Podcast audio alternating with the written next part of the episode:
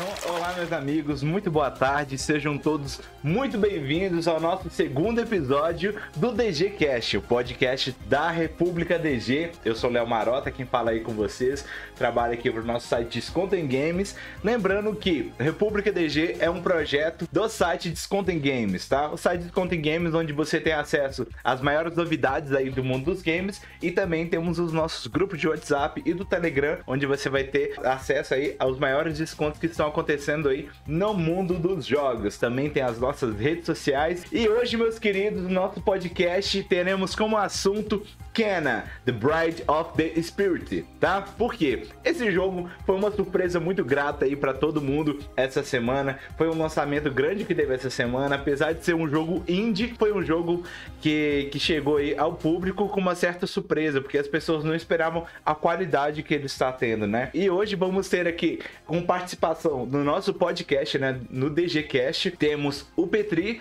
que também faz reviews para o nosso site, e também temos o Juan, que também faz, além de fazer reviews, ele cuida da parte de mídia aqui do nosso site, é o nosso editor oficial lá, editor-chefe do site, se assim posso dizer. É, bom, vamos lá, Petri, por favor, comece aí se apresentando, fala um pouco do seu trabalho e o seu contato com o Kena, meu caro. Fala galera, beleza? Sejam todos muito bem-vindos. Estamos aqui no República DG. Aqui quem fala com vocês é o GS Petri. Queria fazer um agradecimento especial aí pro Léo e pro Juan por estar participando hoje aqui também. E hoje a gente vai conversar um pouquinho sobre o Kena, né? Das nossas primeiras impressões. Pode ficar tranquilo que não vai ter spoiler nenhum. Vai ser tranquilo, totalmente livre de spoilers. Não tem nada, nada, absolutamente nada que estrague a experiência de vocês. E é isso, galera. Sejam todos muito bem-vindos. Vamos lá, agora o Juan, por favor, se apresente aí, fale um pouco mais sobre sua pessoa e também o seu contato com o Kena, meu mano. É, então, boa tarde, galera. É, agradecer a presença de todos. E como o Léo já falou aí, eu sou editor-chefe lá da DG. Eu fiquei encarregado de escrever a análise em texto do Kena. É, minhas impressões vocês vão descobrir. Vamos nessa tocar essa live aí, né, Léo? Vamos lá, gente. Então, como eu disse aí, é, o alvo dessa live hoje vai ser o Kena. A gente vai dar uma destrinchada no Kena. O meu papel vai ser um papel igual na última live, né? A última live de podcast que a gente fez foi sobre o Deathloop e a gente teve algumas divisões aqui, né? No caso, eu vou tomar a posição de quem ainda não jogou o Kena, tá? Eu quero conhecer mais sobre o jogo, vou fazer perguntas voltadas para conhecer mais o projeto, que aí o pessoal vai informando mais sobre o projeto, eu vou conhecer mais o jogo e no final a gente vai ver se eu vou estar encantado ou não, como que vai ser essa experiência, é justamente para trazer essa experiência para a pessoa que está assistindo a live que ainda não jogou o Kena, para conhecer mesmo o produto, conhecer mesmo esse jogo, que diga-se de passagem, eu vi alguns trechos, procurei evitar para não ter spoiler nenhum, mas cara, é o, o jogo tá maravilhoso. É, é, é, tipo assim, você jogar Kena e assistir um filme da Pixar me traz uma sensação muito gostosa, sabe? Da, daquela questão, daquela animação linda, daquele capricho que o pessoal mostrou. E incrivelmente esse jogo é um jogo indie, né? Isso é, é, isso é fantástico, né? Vamos lá, vou começar com o Petri aqui, fazer uma primeira pergunta assim. Petri, primeiramente, dá um, dá um review geral assim sobre o Kena, mas qual que é a premissa do jogo? Onde que ele é ambientado, assim? Que tipo de ambiente que ele se passa? É a empresa que produz ele? Vai lá, meu mano, quais as informações básicas assim que você pode trazer do jogo pra gente startar? Bom, vamos começar primeiro, né, pela qualidade do jogo em relação a 14 pessoas. Se não me falha a memória, são 14 ou 15 pessoas que produziram o jogo. Cara, eles, eles simplesmente foi um trabalho excelente. Foi um trabalho incrível. Então, assim, salva de palmas aí pra Ember Lab por tão poucas pessoas poderem trazer um conteúdo tão bacana que foi o Kena. Tô até um pouco nervoso aqui, mas vamos lá, vou passar Sempre. as primeiras impressões. Eu joguei em live na, na, na DG, na Twitch. A gente zerou tanto no, no, no, meu canal como na, na, na República DG. Ele zerou o jogo duas vezes. E eu vou evitar o máximo, assim, que eu puder falar de spoilers. Eu vou passar uma, uma, uma visão bem básica, assim, sobre o jogo. Mas, basicamente, a Kena... Meu Deus, eu tô nervoso. Calma aí, galera, vamos lá. tô nervoso. pra, o título do, do jogo ele já meio que entrega a premissa, né? Que foi o que o Léo. É, uma, é um rito de passagem, né? Ela leva os espíritos, Isso. ela controla, ela comanda os espíritos pra, pra é. passar pra, pra, pra vida, como mesmo o nome do jogo já diz. Tem alguns espíritos que não querem é, voltar, né? Então eles ficam presos lá no ambiente. Pra gente definir melhor, a, Kena, ela é uma guia espiritual. Guia espiritual. Ela ela herdou essa função do pai dela, que era um dos principais guias espirituais. E o que é que esses guias espirituais eles fazem? Eles são responsáveis por é, cuidar do, dos ritos de passagens das pessoas. Só que existem alguns espíritos que eles possuem traumas do passado. E aí esses espíritos desgarrados, eles continuam no mundo, se negam a partir, no caso, para o céu. Né? O jogo não deixa isso claro, mas depois fica subentendido que é o céu. As dimensões, que é a dimensão a Terra e o céu. E aí no jogo você tem como objetivo principal auxiliar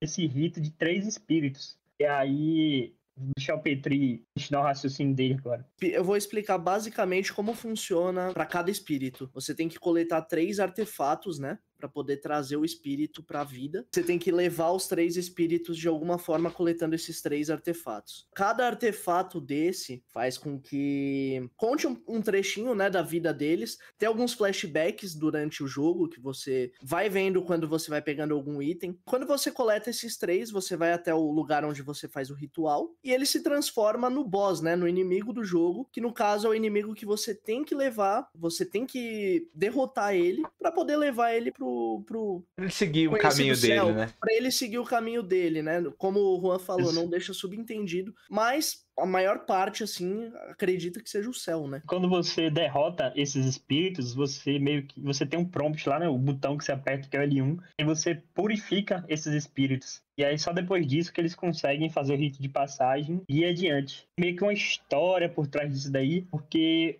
o mundo, né? Do mundo de Kena, ele tá com a corrupção. O jogo ele não deixa explícito no começo é, de onde veio essa corrupção, o que é que gerou ela. Você vai descobrindo isso ao longo que você cuida desses três espíritos. Apesar deles não terem uma conexão entre cada um deles, todos os três estão conectados com a maldição que está ocorrendo no mundo. E aí, a cada espírito que você derrota, você descobre um pouco mais é, de que resultou nessa corrupção. Essa continuar agora vai dar spoiler. É, mas cada espírito ele vai te dar meio que uma pista do que aconteceu com o mundo, do que tá acontecendo com o mundo. Então é um jogo que se passa num universo fantástico, né? A premissa dele, se a gente pode se dizer que é isso. Nossa, eu, eu encantei. Eu não imaginava, eu não pesquisei absolutamente nada sobre o jogo para justamente trazer esse papel de uma pessoa que tá conhecendo agora com vocês. E é incrível, mano, porque a animação, igual eu falei, ela traz um pouco daquele tom de animação de desenhos, por exemplo, da Pixar, esse tipo de coisa. E geralmente a Pixar, pelo menos ultimamente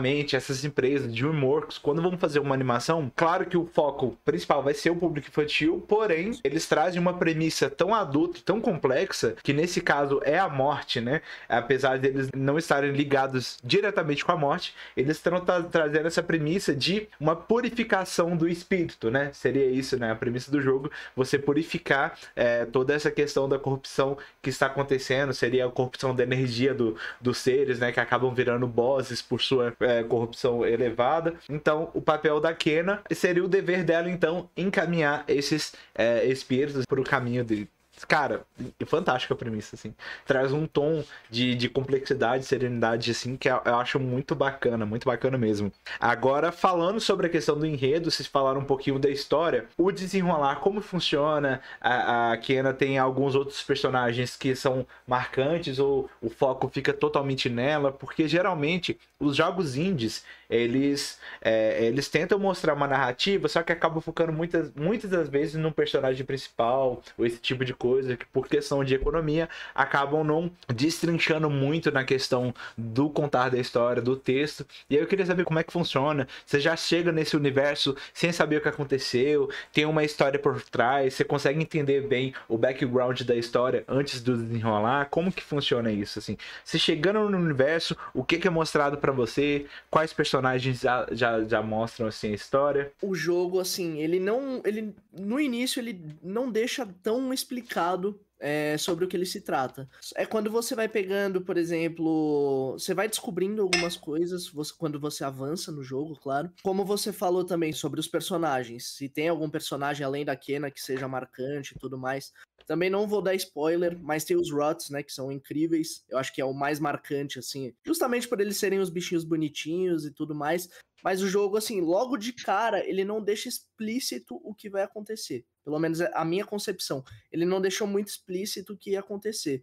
Só quando você avança um pouco na história mesmo, quando você pega a máscara, também não vou dar spoiler sobre o que se trata, mas quando você pega a máscara, ele vai explicando através de alguns flashes, né? Como eu falei, quando você pega os artefatos, o, os fragmentos para você poder fazer o rito de passagem pro, pro inimigo, claro.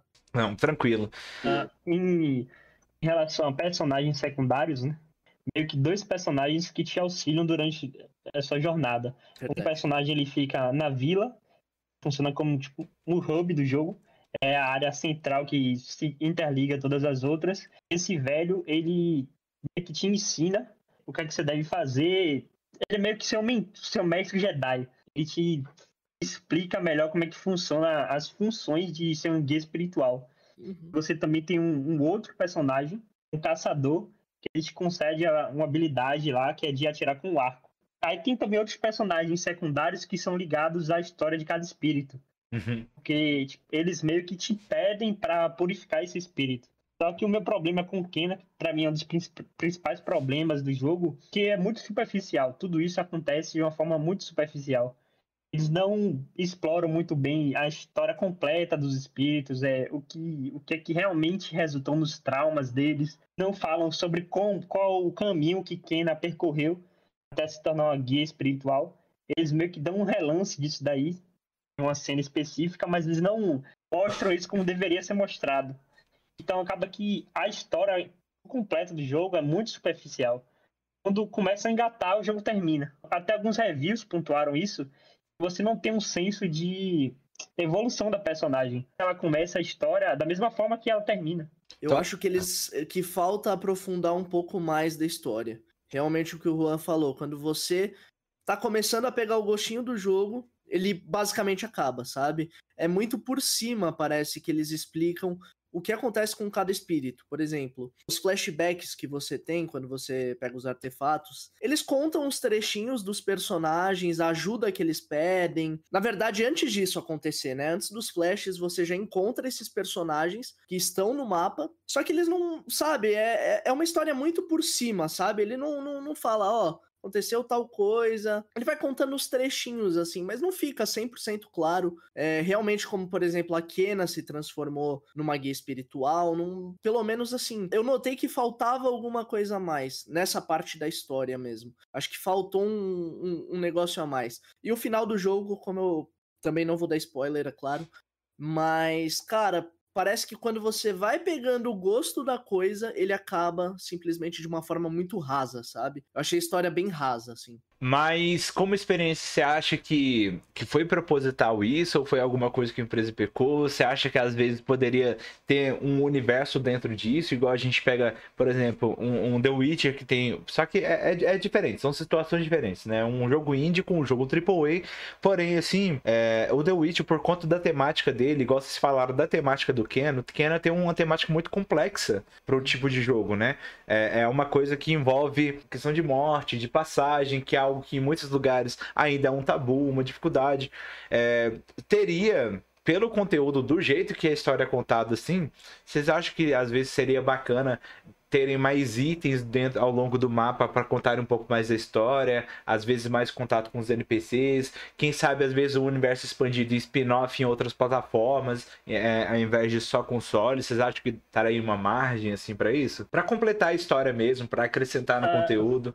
Em relação a itens, é, seria muito bem-vindo, porque o jogo tem quase mais de 200 colecionáveis e eles são inúteis. Você coleciona os chapéus para os HOTS, que são as criaturinhas fofinhas que meio que são escravas de Kena, né? Porque ela não, não se mexe nem pra levantar o estátua, ela manda os bichos levantar.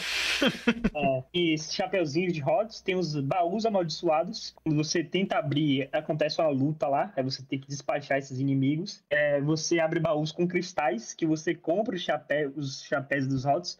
E eu também achei isso muito inútil, porque é algo simples, puramente cosmético, só que a menos que você seja muito aficionado pelas, pelos HOTS, você não vai usar o, os cristais.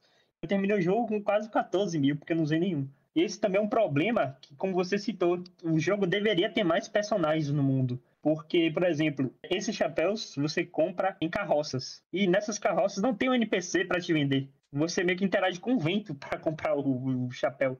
Isso é muito bizarro. Eu acho que foi mesmo uma falha deles por ser o primeiro projeto. Não é um estúdio, a Ember Lab, é, não é um estúdio de jogo. Eles começaram a fazer jogos agora. É um estúdio de animação.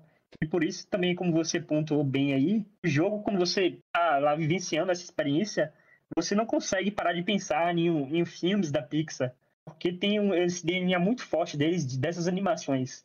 Eles trabalharam já para Coca-Cola, eles fizeram um curta animado do Zelda. Então a experiência deles é com animações e isso o jogo entrega muito bem. Os visuais são fantásticos. E a trilha sonora, como pontuei, para mim, em um jogo é a melhor do ano.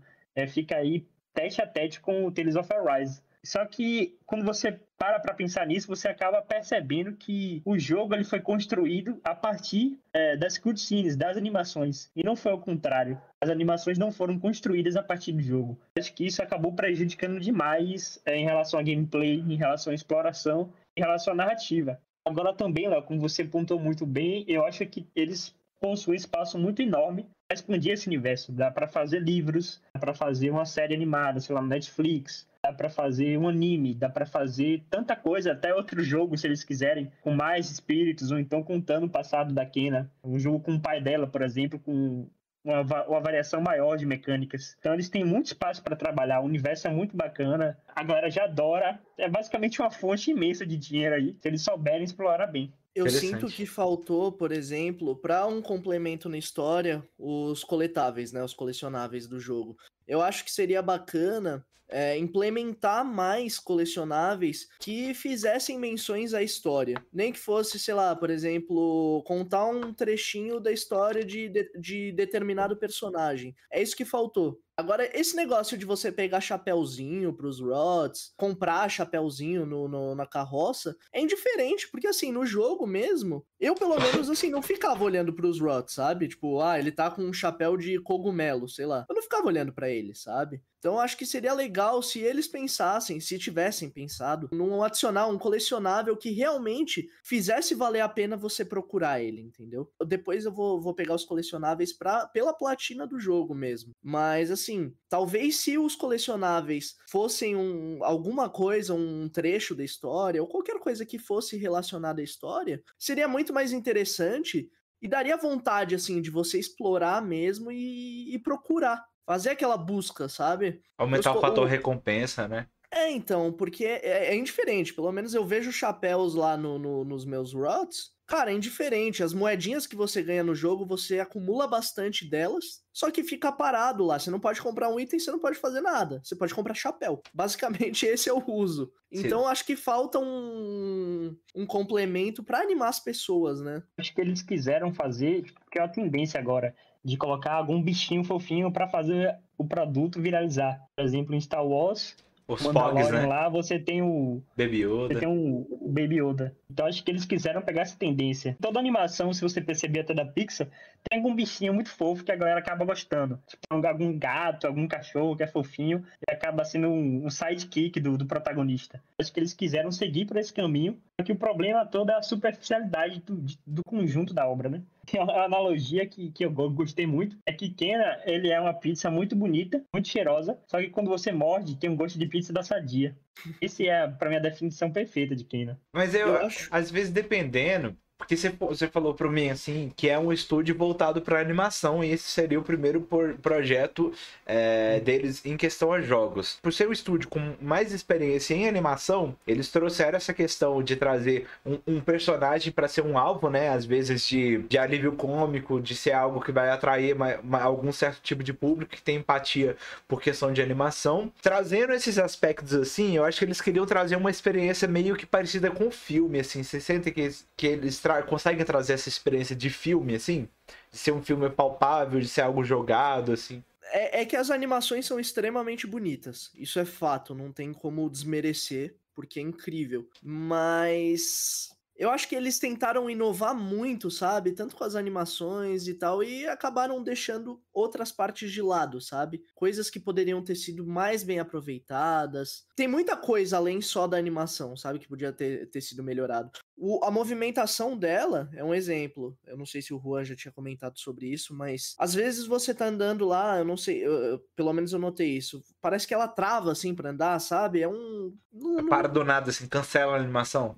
Dá, é como se fosse, como se cancelasse a animação. Ela corre e dá uma travada, sabe? Eu pensei até, meu, é o controle, mas não era. Mas na hora que você tá correndo, você tá andando com o analógico pra cima, assim, ela dá uma travada? Ou, tipo, na hora que você solta o analógico, ela trava de uma vez, assim? Não, não. Quando você tá correndo, às vezes ele dá uma travadinha, mas ele continua andando. Ah, tá. E... A movimentação é bem pesada, parece que você tá comandando um tanque de guerra. Porque é uma menina de 14, 15 anos.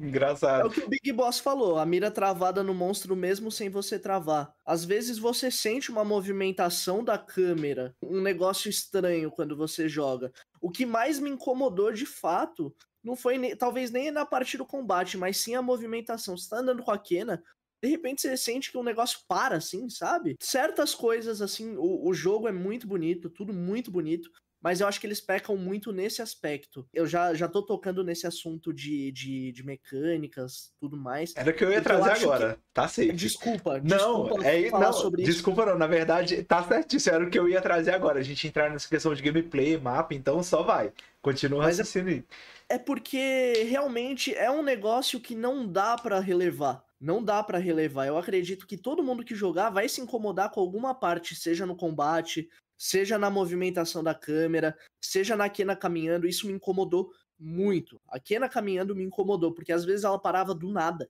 De verdade, às vezes, sei lá, você tava, é, colocava para correr, colocava para cima, ela trava, assim, ela dá uma parada. Sabe? E isso bate.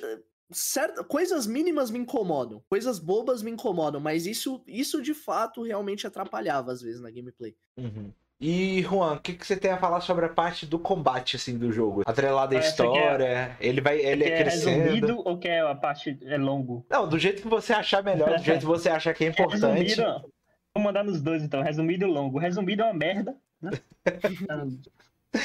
é, acho que ele evidencia bem a inexperiência do estúdio. Porque, como o Petri pontuou bem, eles se apoiaram muito nos pontos fortes do estúdio as animações, é, todas as técnicas que envolvem animação. É, os visuais, pô, são incríveis. É como se você estivesse jogando um filme da Pixar. Uhum. É, a trilha sonora também é nível Disney, a, a, da animação. Só que o problema é todo o resto. Quando você pega o combate mesmo, ele é extremamente básico. O combate é dividido nas habilidades da Kena e nas habilidades dos Rods, que são as criaturinhas. Os Rods você pode é, transformar eles em um martelo, dar meio que um dano em área. Também usar flecha de Rod, ela potencializa a flecha do seu arco e aí o tiro é perfurante. E nas habilidades da Kena você tem um escudo mágico, que é basicamente o parry dela. Quando o inimigo te ataca, você aperta o botão lá e ela devolve o golpe. É, você tem um dash que você ganha no final do jogo. Com faltando 30 minutos para acabar o jogo, você ganha essa habilidade que você consegue atravessar os inimigos com a corrida, isso causa danos neles. E você cancela o ataque deles, né? Sim. Você consegue cancelar. Então que o problema é que isso você já viu em praticamente todos os outros jogos do gênero e não funciona bem. No último patch, que foi o ponto .06, é, eles melhoraram o tempo do parry, porque ele não estava nem um pouco responsivo, estava praticamente inusável. O jogo nas dificuldades mais altas, nem o dash funciona, porque quando você esquiva do ataque, alguns inimigos eles meio que rastreiam você o ataque te segue e causa dano, mesmo você esquivando do ataque. E o hitbox do jogo é completamente suado. O hitbox, pra, pra galera que não entende muito bem, é quando você golpeia o inimigo e aí às vezes o dano não é contado. Você vê que o, o, o golpe acertou, só que não causou nada do dano, porque o hitbox do jogo não é tão responsivo quanto ele deveria. E isso é jogando na dificuldade normal. Quando você aumenta a dificuldade, vai para os níveis mais altos, aí que ele piora ainda mais, porque o jogo ele começa, ele não é, não é desafiador, ele não te desafia, ele é quebrado, é injusto. É, as habilidades não funcionam como deveria, é, os golpes não respondem como eles deveriam. E na dificuldade mestre, que eles colocaram um troféu aí de platina para você completar o jogo na dificuldade mestre, É uma parada assim surreal. Você boa sorte, né? É tipo assim, muito boa sorte para você. Felizmente a galera achou um glitch aí. Já fica a dica pra galera que tá assistindo, que se você pretende, pretende platinar o jogo, ainda tá funcionando o glitch. Ele compete de hoje. E aí esse glitch você faz rapidinho depois que zera o jogo a primeira vez. Você não precisa mais zerar no mestre. Você faz isso aí em 5 minutos e o troféu cai. É só botar no, no Google lá, glitch, que na dificuldade mestre, que vocês vão achar o vídeo. É só seguir passo a passo que é tranquilo. E só complementando nessa parte de hitbox, e, e quão quebrado é, o primeiro boss do jogo consegue ser mais difícil do que todos os outros, porque eu não vou também dar spoiler, mas ele tem um medalhão no peito, já dando spoiler, né? que ele tem um medalhão no peito, e cara, a hitbox, você tenta atirar nele, você vê que a flecha acertou o peito, mas ele não, não, não toma dano, não acontece nada, ele não cai. É muito quebrado, é muito quebrado. A dificuldade chega a ser injusta. Tem pontos do jogo que, que, dá, que desanima, que desanima. Eu, eu, por exemplo, eu também fiz o glitch para pegar o troféu na dificuldade mestre, porque eu não vou jogar de novo, mas nem a pau. Você imagina o último boss, por exemplo, do jogo na dificuldade mestre. Seria totalmente quebrável, é inviável você completar o jogo na dificuldade mestre. Essa questão da hitbox incomodou demais também, demais, demais, demais. Tanto que o boss que eu mais demorei para matar foi o primeiro. foi o primeiro que eu mais tive dificuldade o jogo inteiro. Foi o primeiro que o pessoal falou que você ficou preso quase uma hora em live pra foi matar ele. Foi quase uma hora, cara. Foi quase uma hora porque eu tava, eu tava jogando no, no difícil. E eu tava de saco cheio. Era muito quebrado. É muito quebrado, chefe. É inviável.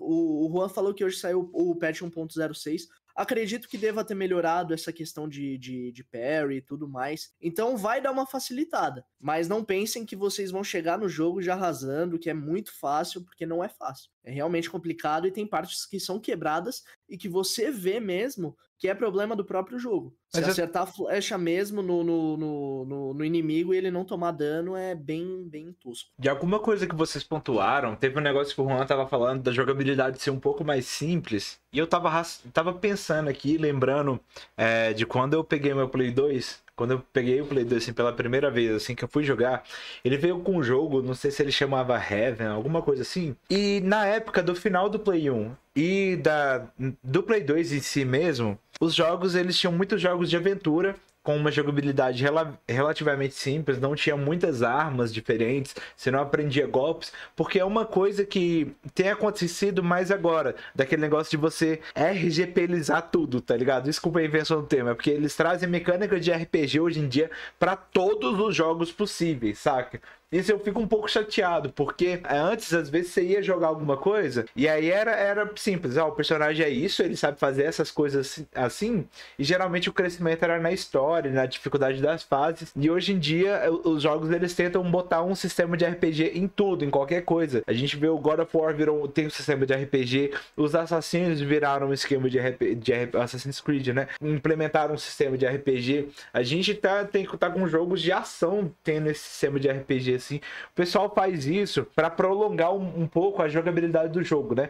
Para a pessoa não ir de cara na história e terminar o jogo. Eles fazem isso para dar mais vida pro jogo. Será que às vezes a Ember Lab não tava buscando essa jogabilidade entre aspas um pouco mais simples, visando essa ficar um pouco fora desse, dessa questão de, de ficar colocando me mecânicas muito avançadas? Porque eu, o que eu senti nele, aí vocês vão me responder se é isso mesmo ou não. Eu senti nele essa questão de, de tipo assim, eles têm uma história, você tem um universo, é isso que você sabe fazer, faz isso até o final para você conhecer o nosso projeto, sabe? Eu tive essa sensação. Qual sensação que vocês tiveram assim? Mas isso é porque eu ainda não joguei, né? Assim que eu jogar ele, aí eu vou ver se é realmente isso que, que, eu, que eu tô sentindo, que se é realmente isso que acontece. Mas qual que é a sensação de vocês em relação a isso?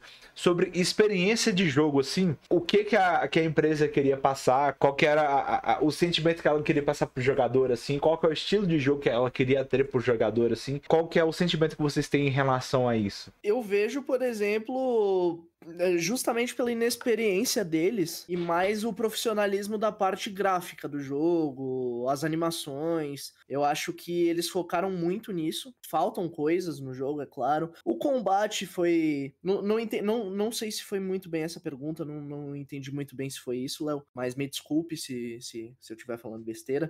Mas, por exemplo, a parte de combate, você estava falando sobre o RPG e tudo mais. A Kena tem a árvore de habilidades dela. São algumas habilidades que você pega o karma, né? Que são os pontinhos que você troca pelas suas habilidades. Essa mecânica que ele, que ele utiliza é bem, é bem pequenininha, assim. Tem, são quatro habilidades no total, que é a do, do arco e flecha, da bomba, é uma bombinha, né? Um, eu esqueci o nome agora. Bomba mesmo, né? É bomba, né? É uma uhum. bolinha uhum. azul que você joga e dá um tiro nela e ela explode. É tudo bem simples, sabe? O, o, combate em tudo, no geral, é bem simples. Eu não, eu não acho que eles tinham essa proposta de, de, de, de trazer como se fosse um RPG, sabe? Eu não acho que esse foi o objetivo inicial deles. Eu não consigo ver como um objetivo inicial deles isso. Eu acho que eles tentaram focar muito na aventura, sabe? Mais na exploração. Tentar trazer momentos emocionantes. Tem momentos que, que sim, são emocionantes. Alguns pontos. Eu, eu, eu, eu me emocionei. Em um, uma parte em específico eu fiquei emocionado. Mas nada assim que fosse, uau, nossa. Nada que fosse assim absurdo, tipo um Red Dead Redemption 2 eu morri no final do jogo, literalmente. Mas, cara, nada assim absurdo, sabe? Eu acho que a experiência que eles tentaram trazer nesse jogo justamente foi essa parte do, do da aventura, do visual mesmo, da, do, do, do, do que é bonito, sabe? Do jogo. A trilha sonora fantástica, não preciso nem falar nada. Tá entre uma das músicas que eu mais gostei, inclusive.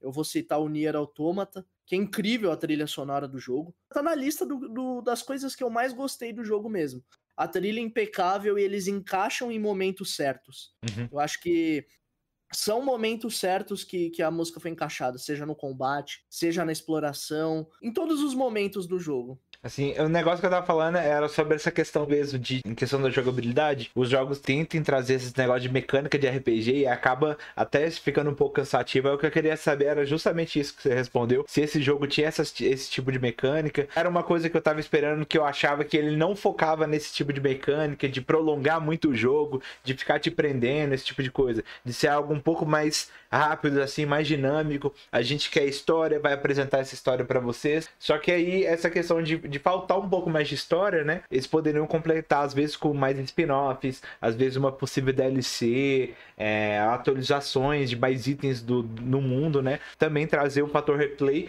que agora que é o que eu queria perguntar para vocês. Vocês que são caça-platinas aí, Petri tem mais de 400 platina aí, Juan também lotado de platina. Qual que é o fator replay do jogo? Vocês acham que o jogo tem algum fator replay? Você consegue crescer em habilidade na história? Tá de voltar no jogo assim, jogar com... Jogar mais direto, vezes? Não. Não, não, ele é uma, uma história fechadinha ali. Você faz é um ele. Jogo, é um jogo que você joga uma vez e platinou ele e dropa o jogo, sabe? É o que eu faço sempre. É muito raro depois eu platinar um jogo, por exemplo, deixar ele salvo no, no, no, no, HD, porque não faz o menor sentido. Mas ele eu não tenho nem vontade. Eu vou ter que voltar só por conta dos coletáveis. Mas ele é um jogo que eu não tenho a mínima vontade de, de jogar novamente. Não tenho a menor questão, assim, de, de, de jogar de novo. Não, não tem um fator replay que te prenda, não tem nada que te faça, não tem nem New Game Plus, mano. Não tem nem o New Game mais no jogo, então não, não, não motiva a continuar. Você vai iniciar um novo jogo, aí você vai ter que pegar todas as habilidades tudo de novo, você vai ter que procurar todos os routes tudo de novo, você vai ter que fazer tal coisa tudo de novo. Então, assim, não motiva a continuar a jogar, não anima. Eu, pelo menos, não me empolguei em continuar jogando ele para mim, assim, uma vez suficiente, eu zerei duas, né? Eu zerei uma é, na minha live e uma na DG. Mas eu não, não faço a menor questão, assim, de jogar, rejogar o jogo. Uhum. Não, faz, não faz questão, não tem sentido. É aquele arco fechadinho. Terminou o jogo, platinou ele, foi uma experiência bacana, passou. É nóis. Exato. Não entendi. E, e ele, tipo assim, é... uma coisa que eu vou perguntar para vocês é uma coisa que eu tô sentindo do projeto. O que, que acontece? O jogo, quando ele foi apresentado, essa questão dos gráficos chamou muita atenção. A trilha sonora, é, a complexidade no ambiente de jogo, né? A complexidade na questão que eu falo, da questão da história, né? De ser um, ter uma temática um pouco complexa se tratar da questão da morte dos espíritos. Será que o problema foi ser, ser algo tão chamativo, chamou tanta atenção das pessoas, pessoas estarem esperando um AAA de uma empresa indie? Você acha disso? Você acha que pode acontecer isso? As expectativas prejudicaram um pouco o jogo. Só que é tudo culpa da Embelab, porque eles que venderam o jogo dessa forma. É, eles sabem da capacidade que eles têm e também das limitações que eles têm. Eles acabaram vendendo o jogo como se fosse algo que é muito maior do que é como a gente falou, as animações do jogo são incríveis. E se você pegar toda a campanha promocional do jogo, eles focam totalmente nisso. Na animação. Isso, é só nas partes das cutscenes, é, nos efeitos visuais. O problema do jogo é jogabilidade e história superficial. Então, eles acabaram, eles fizeram de propósito para vender o jogo. Sabe quais são os pontos fortes da empresa, que é a, tudo que envolve animação, a trilha sonora e tudo mais, e eles venderam o peixe deles. Aí o jogo vendeu bastante, foi um sucesso comercial, graças a esse marketing que eles fizeram. E foi proposital, eles fizeram de propósito, sabendo que os problemas que o jogo tem. Faz o que? Uma semana que saiu o jogo, já, já saiu seis patches, já saiu seis updates pro game. Então eles estavam cientes dos problemas que o jogo tem. É muita coisa ali que para mim é, estraga a experiência. Não tem como solucionar, só no próximo. Por exemplo, a superficialidade da história. Isso não tem como solucionar. É. Talvez Se não for com spin-off, não... com spin-off é. ou DLC, mas... Mas eu não acho que eles vão fazer uma. Os colecionáveis, que é uma coisa que a gente não mencionou ainda no mapa. Mas, por exemplo, tem 100 rotas para você pegar você pega cinco rods e aí você continua a história. Os que você pegou não ficam marcados no mapa. E o level design do jogo é um lixo, porque todas as áreas se parecem muito umas com as outras. E aí você vai para a área explorar de novo e você fica na dúvida: será que eu já passei aqui? Porque o trecho é bem similar ao onde você estava antes. E você fica na dúvida sem saber onde é que você tem que ir. Porque os colecionáveis têm 210, eu consegui o número exato aqui, eles não ficam marcados no mapa. Então a galera que gosta de explorar, é, destrinchar mais o jogo, é, olhar embaixo de cada pedrinha, pô, a galera se fode, né? Porque você vai perder bastante tempo dando volta e volta e volta até você descobrir, você tem que adivinhar onde é que você já foi no jogo. E isso é um problema muito grave em relação ao mapa e exploração. E uma coisa que você perguntou faz mecânicas, as, em relação a mecânicas de RPG. Tem bem de leve envolvendo os HOTS. E à medida que você vai colecionando os, os HOTS, que são 100 no total, você vai mudando de nível. Tem essa mecânicazinha de nível que é, é tão superficial quanto o resto do jogo. É porque não precisa, né, mais... velho? Não precisa de um RPG numa história igual do que Ana quer passar pra gente. Não precisa de um sistema de RPG, né, cara? Quanto mais você coleciona esses rods e muda de nível, você ganha mais um ponto de coragem. Coragem são as bolinhas laranjas que ficam no HUD e você, ela permite você usar as habilidades que a gente mencionou, que é o arco de, de rod, ou flash de rod formal, e o martelo. As bombas, você é uma habilidade à parte, que é uma bolinha azul que fica marcada no HUD. Mas aí o nível só tá atrelado a isso, a esses pontos de coragem. Até o, o, o life, né? Que você consegue coletar esses upgrades de life, eles são iguais ao Ghost of Tsushima. Que você encontra um ponto lá de meditação que é literalmente igual a uma cópia. Os caras pegaram de Ghost of Tsushima e botaram no jogo. Você medita lá num ponto de. num ponto ela agacha e fica observando a paisagem e aí seu life aumenta. Copy é algo que define muito bem Kena, porque basicamente quase todos os sistemas do jogo vieram de outros games e até alguns são bem recentes. Eu acho isso que é problemático porque o estúdio ele tem potencial, ele tem, apesar de não ter experiência específica com os jogos, eles são muito bem realizando animações e eles poderiam trazer mecânicas próprias de animações que possibilitam coisas novas que a gente não viu ainda em outros games. Não precisa nem ser necessariamente diferente o conceito, mas funcionar de uma forma diferente. E eles falham em entregar isso. É uhum. basicamente um, um, jogo batido no liquidificador com um visual bonito. Esse é o Kena. Para mim é um dos games aí que é um forte candidato a ser o game mais superestimado do ano. Isso é a minha opinião, né? Não sei se todos vão concordar. Cara, eu joguei tanto jogo esse ano, tanto indie bacana, e eu tenho aqui na minha mente, eu posso citar para você. Recentemente eu platinei o Tales of Iron. Eu achei fantástico. É um jogo assim que, que não, não pegou tanto reconhecimento, mas é um jogo aí que tá superando as expectativas, inclusive na Steam. Pelo que eu tô acompanhando no Twitter deles, tá sempre em alta, tá sempre sendo muito bem vendido. Tem muito jogo aí que eu posso citar, tem o Tales of Iron, tem o Dodgeball Academia, tem o Ender Lyles também. São jogos assim que eu joguei esse ano e eu gostei. Eu, eu curti muito Dodgeball Platinum, inclusive. São jogos que não receberam o devido reconhecimento, mas talvez é, ele, o, o Ken ofuscou o brilho de todos eles, né? Por conta mesmo dessas animações. O produto que eles venderam final mesmo, os trailers que eles fizeram, era tudo muito magnífico, era tudo muito bonito. Novamente, não tô falando mal sobre o jogo, tá? Vai ter gente aqui no, no chat que vai gostar, é, vai ter gente que vai detestar, mas fica é, essas minhas críticas, eu acho que eles quiseram tanto inovar na parte gráfica e vendeu esse conteúdo que eles acabaram se perdendo nessa parte mesmo de combate, toda a parte técnica mesmo do jogo, porque ele tem alguns bugs sim, ele tem problemas de progressão. Eu tive que resetar alguns checkpoints para poder resolver alguns problemas, tive que voltar alguns saves para poder ter uma parte que você usa habilidade que é o L1R1, né, que é o dash, e o portal não estava aparecendo. Então ele bugou, eu tive que resetar o save para o portal aparecer.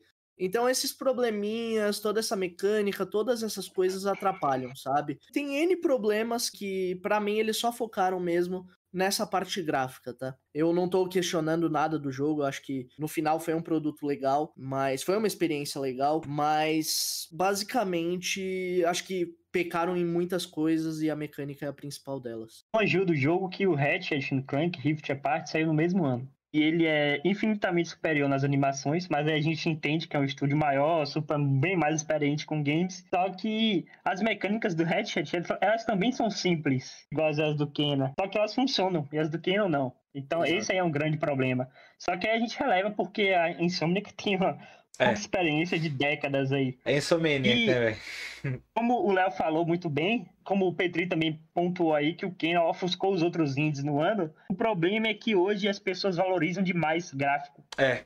Gráfico, gráfico, gráfico, visual, visual, visual. As pessoas querem jogos extremamente bonitos estão se esquecendo de partes que também importam muito, né? Que são as mecânicas de gameplay, a narrativa. Essa pressão imensa da galera de, de visual perfeito, de animação jogável, é, acho que isso acaba tá prejudicando aos estúdios. Tanto que já existem faz tempo, quando chegando agora. Porque essa demanda por visuais fantásticos está começando a atrapalhar em outras partes. Acho que o Kena, ele é o principal jogo que deixa isso evidente. Porque tá claro que o estúdio se importou muito mais em entregar um jogo bonito do que entregar um jogo que funciona. Então acho que isso não vai mudar. A galera não vai deixar de pedir jogo bonito. Acho que é um problema que a gente vai ter que lidar bastante com a indústria. A gente já estava lidando antes, só que agora está ficando pior. E os estúdios estão começando a destinar mais os recursos e o tempo para essa parte visual, estão esquecendo de partes que importam, que é a narrativa, você ter mecânicas legais, um jogo responsivo. E isso é muito triste de se ver acontecendo, porque projetos entregam tudo isso, só que não tem visuais de ponta, por exemplo, um projeto que tem um pixel art, a galera acha que não é nem um jogo. Só porque é. não tem esses gráficos de AAA como o Kena ele apresenta. Isso é muito triste que a galera tá perdendo experiências que podem marcar a vida delas para sempre. Dodgeball Academy aí que o Petri mencionou é um jogo brasileiro que foi extremamente elogiado. E só um punhado de pessoas jogaram por causa dos visuais do game. É por ser algo 2D, bem simples, 2.5D, algo mais simples, a pessoa acaba evitando, né? E eu acho que essa questão parte muito. Você pode ver, hoje em dia é tudo gráfico, gráfico, gráfico. Você pega o hardware, os novos hardware, os novos consoles são focados nisso. Ah, porque a nossa potência gráfica, que não sei o que, vai trazer mais mecanismos gráficos e não sei o que, libera o FPS aí, não sei o que.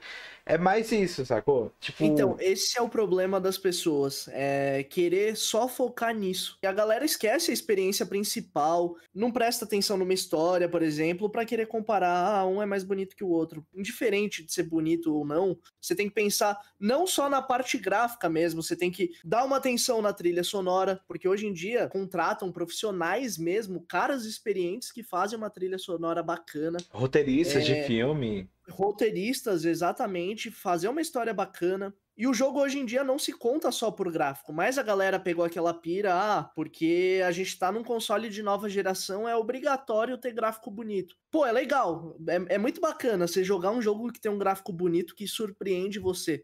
Mas não é o ponto principal, não é o ponto-chave de eu estar tá jogando um jogo. Pelo menos eu penso dessa forma. Tem gente que já foca mais no, no gráfico, é. mas esquece totalmente as outras, os outros pontos positivos que o jogo teve. Tales of Iron mesmo é outro jogo, eu, eu vou, vou falar esse nome para sempre, porque é um jogo que eu curti demais. 2021, para mim, ele marcou demais também. Fantástico, fantástico. Tudo é muito bonito no jogo, tudo é muito bonito. As mecânicas do jogo funcionam super bem. É um jogo difícil, é um jogo desafiador. Bem desafiador. Eu lembro do Petri fazendo em live, cara, jogando Tales of War. Nossa, cara. Teve Passou o, um boss lá, demoradíssimo. Boss aquele boss em específico foi o mais chatinho, mas assim, depois você pega os equipamentos certos, você não tem problema algum com o jogo. Mas a galera esquece essas experiências, a galera esquece a história do jogo e foca só em gráfico. Eu acredito aí que muita, muitas pessoas talvez não tenham nem aproveitado tanto o Ratchet, o Ratchet Clank, mas gostou mais só por conta dos gráficos mesmo, o SSD absurdo. O, o, o trabalho que a Insomnia que teve aí em cima do, do, do Ratchet foi insano. Óbvio que a gente não vai comparar com a Ember Lab. A gente não pode comparar uma empresa é. do tamanho do, do Insomniac. com a Ember Lab, claro. Mas certas coisas, assim, realmente, pelo menos em Kena que eu notei, não fazem muito sentido. Ah, você falou essa questão da, da experiência, tipo assim, cada pessoa é, gosta de, quando vai jogar alguma coisa, quer ter um tipo de experiência. Para mim, o que eu mais gosto são da, é, é, a narrativa, e com vocês, tanto com, com você, Petri, quanto o Juan, eu comecei a me apaixonar pelos indies. Que o Juan até passou passou um jogo indie, alguns jogos indies para testar e eu tô começando a apaixonar demais por esse nicho, porque eu não explorava. Eu gostava muito da narrativa de Triple A's, mas eu lembrei ontem, eu tava até falando em live sobre a questão da história de um jogo que foi fenomenal, fantástica, que é o The Walking Dead Telltale History, que para mim foi o jogo que, eu, que mais me marcou na minha vida, assim, o que eu mais gostei. E ele foi totalmente massacrado por conta dos gráficos e ganhou o Game of the Year de 2012 mesmo assim, tá ligado? Ganhou de Mass Effect 3. Teve alguns outros jogos, acho que o Dishonored, alguma coisa assim. O The Walking Dead, ele tem uma narrativa fantástica tudo que ele não tinha naquela época, que o pessoal tava buscando inovações gráficas, né? Era a época que tava saindo Battlefield 3, entendeu? Era a época que tava saindo GTA V. O pessoal queria inovação gráfica e veio o The Walking Dead da Telltale, o primeiro episódio, e trouxe aquela narrativa, cara. É toda uma jornada que, o, que a pessoa passa e acaba que os gráficos, para quem joga, fica de lado, entendeu? Então, hoje em dia, tá, o, o foda é isso. Tá tendo muito jogador querendo uma experiência gráfica, uma experiência visual e, pouco, e diminuindo as pessoas que querem ter uma experiência completa, com narrativa, com história, com jogabilidade, algo um pouco mais fechadinho assim. E na minha opinião, o jogo que melhor fez isso nos últimos anos, juntando tudo, juntando jogabilidade, gráfico e narrativa, onde para mim eu daria nota 10 para esses três quesitos, foi o Ghost of Tsushima. Porque gráficos maravilhosos, mecânica de jogabilidade perfeita, história é muito emocionante, chorei igual um bebê quando eu zerei, sacou? Então, hoje em dia, quando eu vou pegar algum jogo AAA completo, eu analiso esses três pilares. É, não só a animação, ela não necessariamente precisa ser gráficos bons. Ela tem que ser algo que te cativa de alguma forma. Cada jogo tem uma história para passar. Cada jogo, cada jogo tem um jeito diferente de passar uma história. Tem jogos que são pixel art, independente, mas o visual tem que ser coerente com aquilo que você está jogando, com a narrativa que você está tendo. E eu acho que faltou um pouco isso, porque igual, igual eu falei, a sensação que eu tive do Kena foi isso, de ser um, ter uma complexidade imensa na questão da narrativa, de ambiente, de história. A animação belíssima, porém pecou em expandir um pouco essa história, expandir um pouco a narrativa, porque se tendo gráficos bonitos, uma animação muito bela, se eles expandissem mais a história, seria um jogo que se pagasse sozinho, entendeu? Falar assim, não, beleza, tem algumas falhas de jogabilidade, tem alguns bugs, beleza. O jogo ele quer passar uma, uma experiência de história, então é bacana. Então eu acho que se ele tivesse essa experiência de história mais completa, justificaria a questão de ele ser focado tanto na animação, tanto nos gráficos, assim. É o que eu senti até o momento, assim, pelo que vocês estão conversando sobre o Kena, sabe? E eu vou, vou tocar num ponto aí que, que vai ser pesado também, mas, por exemplo, The Witcher. The Witcher, eu não tenho a menor paciência pro jogo. Eu sei que a história do jogo é fantástica. Mas eu acho a mecânica do jogo tão zoada é. que eu não consigo jogar ele. Por mais que a história seja atrativa do jogo, eu não consigo. Então eu acho que tem que ter aquela medida certa, sabe? Tem que ter uma gameplay bacana com uma história bacana. Por exemplo, Red Dead. Red Dead, muitos não gostaram porque acharam a progressão lenta. Mas eu gostei demais. Ah, eu achei muito bacana. Tipo, é lindo. A, a, a, mecânica do jogo é incrível, a história do jogo é incrível e um complementa o outro. Agora, The Witcher eu não consegui pegar isso, sabe? A galera até acha que eu sou hater do The Witcher, mas eu não sou. Realmente, a história do jogo, eu tiro o chapéu. Eu acho incrível. Eu já li uns resumos porque eu não cheguei a zerar ele. Nem zoar em 2021 eu ainda não zerei The Witch. Eu ah, mas não, é um jogo fácil de zerar, não, cara. Nossa, então, é bem então, complexo de zerar mas ele. eu não consigo. Eu, por exemplo, por mais que a história seja bacana do jogo, eu não consigo entrar naquele ponto de, de, de jogar o negócio mesmo, porque não dá. Aquela gameplay estranha, travada, sabe? Não, não vira para mim. É, enquanto você não tem um equilíbrio nas mecânicas do jogo, que eu acho que são esses pilares. É, visuais, não só gráficos, tá? Visuais que eu falo, é o contexto geral da animação,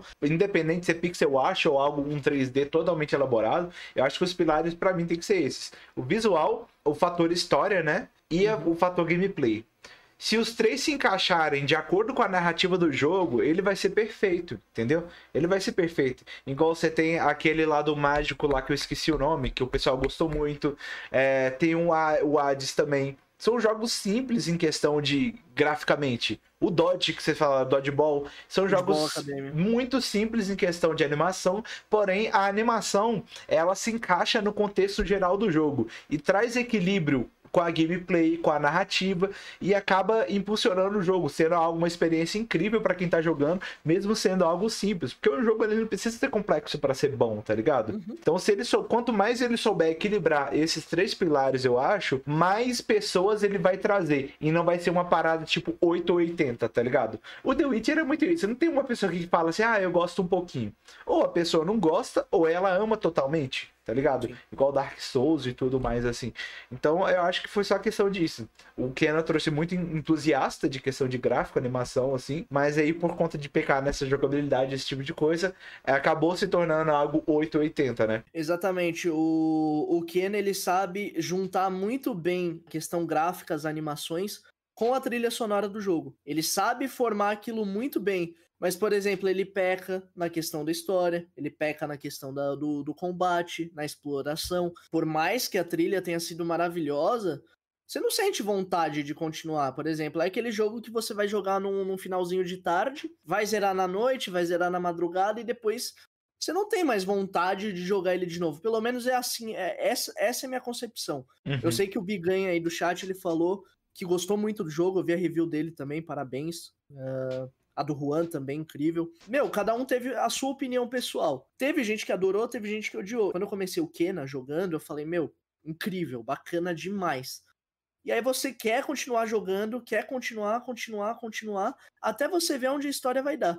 Só que aí você se frustra, porque você pensa que o negócio vai desenvolver legal, que vai melhorar, mas não melhora, sabe? Uhum. Não, não tem um ponto de melhora nele. Ele não é uma jornada crescente, né? É algo Quando... meio linear, começa... assim, né? Isso, quando ele começa a ficar bom, o jogo acaba, entendeu? Uhum. Então, não... O Kena pode perguntar aí a todo mundo que jogou. Daqui a três meses, conta três meses. Aí você vai perguntando para todo mundo que jogou. Pergunta como é a história do jogo. Ninguém vai saber te falar. Ninguém vai lembrar. Cara, eu já tive um pouco de. O jogo é completamente esquecível. Eu já tive um pouco de dificuldade aqui para poder situar um pouco da história. Logo no início aqui da, da, da, transmissão, vocês viram que, que eu fiquei naquela e tal. A proposta dele é a, é, dela é a principal, o rito de passagem de alguns espíritos que não, não foram ainda pro céu, pro lugar. Mas, cara, é uma proposta que você esquece mesmo. Foi o que o Juan falou. Daqui a dois meses, três meses, daqui a um ano, então ninguém mais vai lembrar. O pessoal vai é lembrar. É triste pô... porque tem muito potencial. Tem potencial. Isso que deixou triste e puto com o jogo, porque ele poderia ser muito mais do que ele é em relação à narrativa. Uhum. Porque ele tem uma trilha sonora que entrega muito. A trilha sonora consegue te comover. Só que quando você, você tá lá escutando uma trilha incrível, tipo, que aflora suas emoções. Só que aí não é correspondida com a narrativa.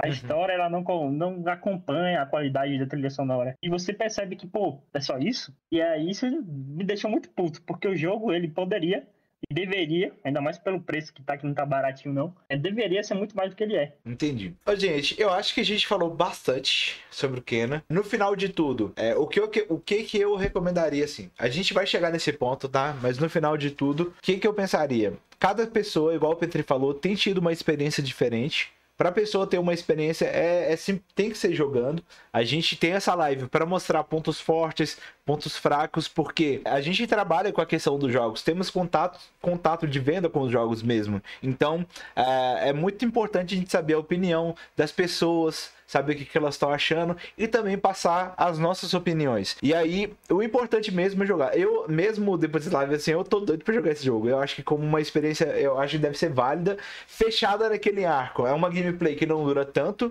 né? É, é, um jogo focado mais na questão de, de impressionar pela questão visual, né? O foco dele não é na questão de gameplay, não é na questão de, de, de narrativa em si, mas sim de ambiente e a questão visual, né? Eu vou perguntar aqui, primeiramente, vamos lá, Petri, de experiência do jogo. Vou fazer algumas, algumas perguntas. Depois eu vou bolar umas perguntas que vão ficar fixas. Que em toda live, quando a gente for fazer de algum lançamento, de alguma coisa, eu vou sempre voltar essas perguntas. Eu vou bolar essas perguntas, mas na live de hoje, vamos lá. De experiência do jogo. Na sua experiência total que você teve, assim, você recomendaria a experiência que você teve no jogo? Foi uma experiência positiva ou negativa? Somando todos os pontos negativos e positivos? Recomendaria jogar, mas tem o porém.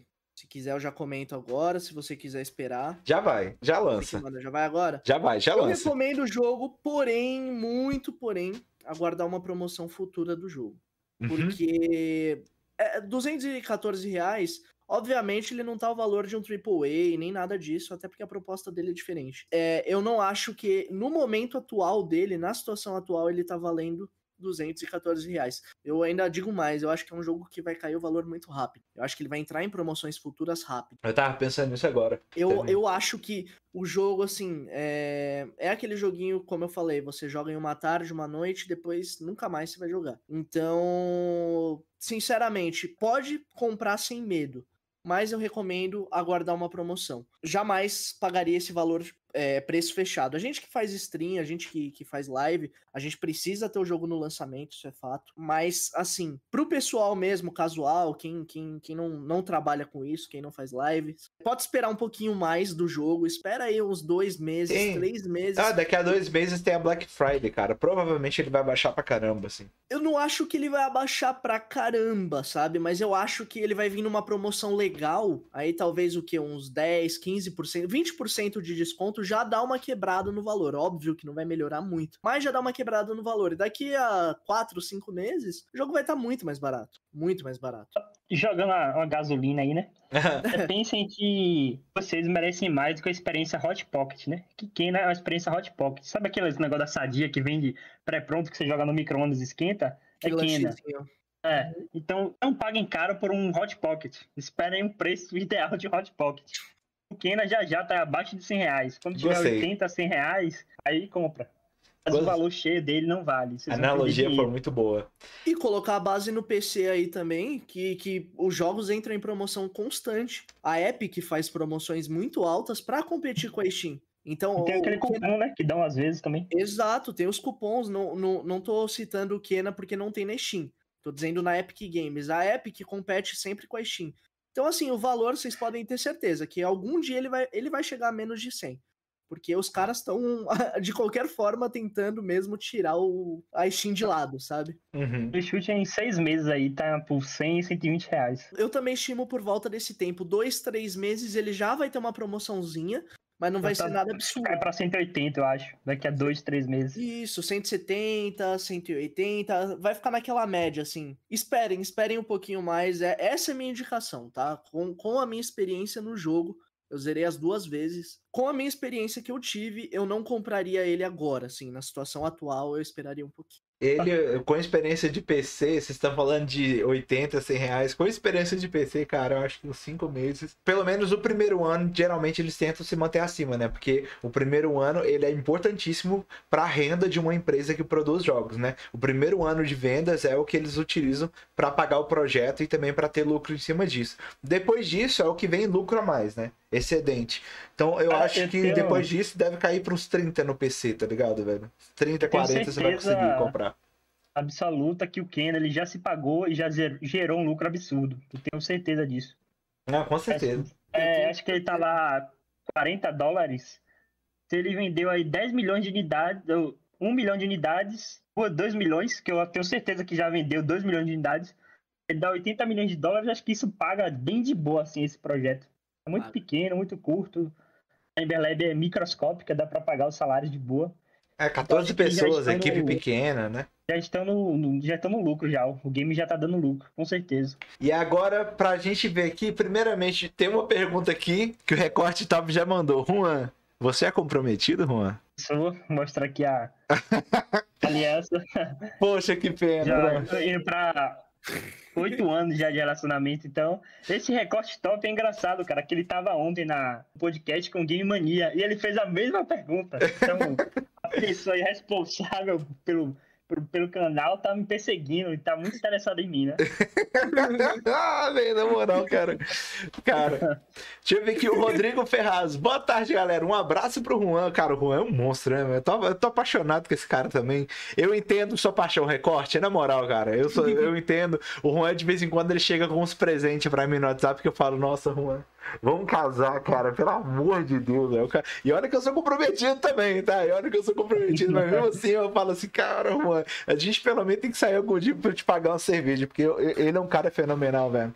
Mano, a, a, equipe do República DG, assim, é muito completa, cara. A gente tem aqui na produção de conteúdo o Mano Petri, que chegou por agora, é, o Juan, que já tava com a, com a, produção de conteúdo já focada mais no site, nos reviews de jogos, já um, um, um outro monstro também, o Petri ele, além de fazer reviews, também faz lives, né? O cara é simplesmente um monstro também na produção de conteúdo, cara. E a gente tá com uma equipe muito foda, muito profissional. E igual na última live que a gente comentou, foi sobre Deathloop, que a gente fez aqui o podcast, né? O primeiro podcast novo, nosso foi sobre Deathloop, fez eu e o Petri.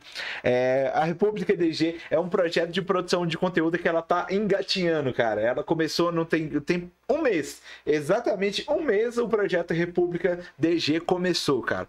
Então, é, é feito no, agora no momento ela é uma coisa bem simples, é feito com simplicidade, porém é algo totalmente humilde, tá ligado? É feito de gamers, nossas opiniões são sinceras, porque a gente sabe qual é a realidade do gamer e a gente quer passar isso para quem tá assistindo a gente, fechou? Uh, a gente também tá com o projeto aí de continuar o podcast, tá? Vamos fazer semanal aí. A gente vai tentar sempre trazer um conteúdo que não seja extenso, para não se tornar cansativo, já deixando destacado aí sempre sem spoiler, que tem gente que às vezes pode acabar não, não assistindo.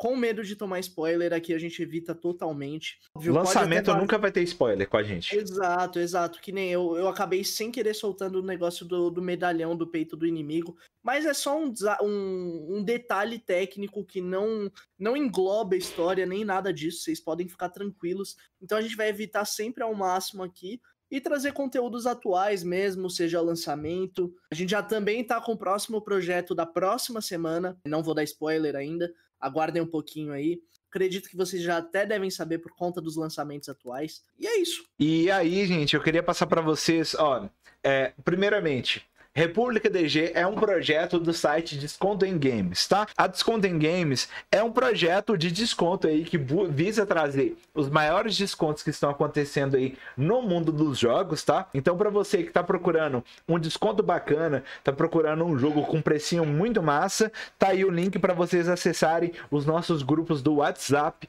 e também do Telegram, e lá você vai encontrar aí os maiores descontos que estão rolando no momento. Mas é isso isso, eu acho que a gente trouxe nesse podcast informações bem pertinentes para quem está interessado no jogo e também pessoas que já assistiram o jogo, já jogaram o jogo. Acho que a gente trouxe bastante informação aí para vocês. E aí eu queria saber do Juan ou do Pedro aí, que, que vocês têm para complementar, assim, palavras finais antes da gente encerrar essa live, o que, que vocês gostariam de trazer de informação aí. Se quiser também, podem fazer o jabá aí do trabalho de vocês também, que isso é muito importante. Primeiro, queria agradecer todo mundo que ficou com a gente aqui até o fim. Desculpa, Rua, se eu te cortei.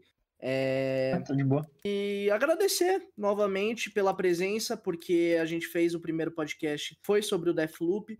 Foi incrível, foi uma experiência muito bacana. Projeto que a gente quer manter semanal. É, vamos trazer conteúdos novos também. A gente já pensou também sobre alguns temas. Um dos temas aí que a gente talvez possa fazer um pouquinho fora de um título de jogo, por exemplo, mas algo assim relacionado às dificuldades no mundo dos jogos, as dificuldades que a gente tem como players. Mas enfim, isso é um projeto que, que, que a gente está estudando ainda fazer. Agradecer vocês aí pela presença de todos.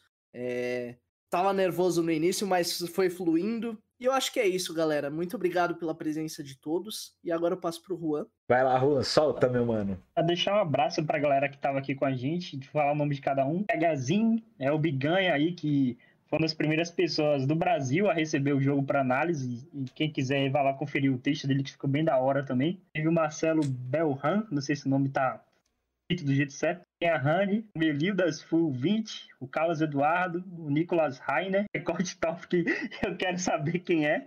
Na live aparece aí. É, pelo nome do canal Recorte Top, ele já fica de olho na live pra ver se tem alguma coisa polêmica pra tirar daqui, tá ligado? pelo que eu tô vendo.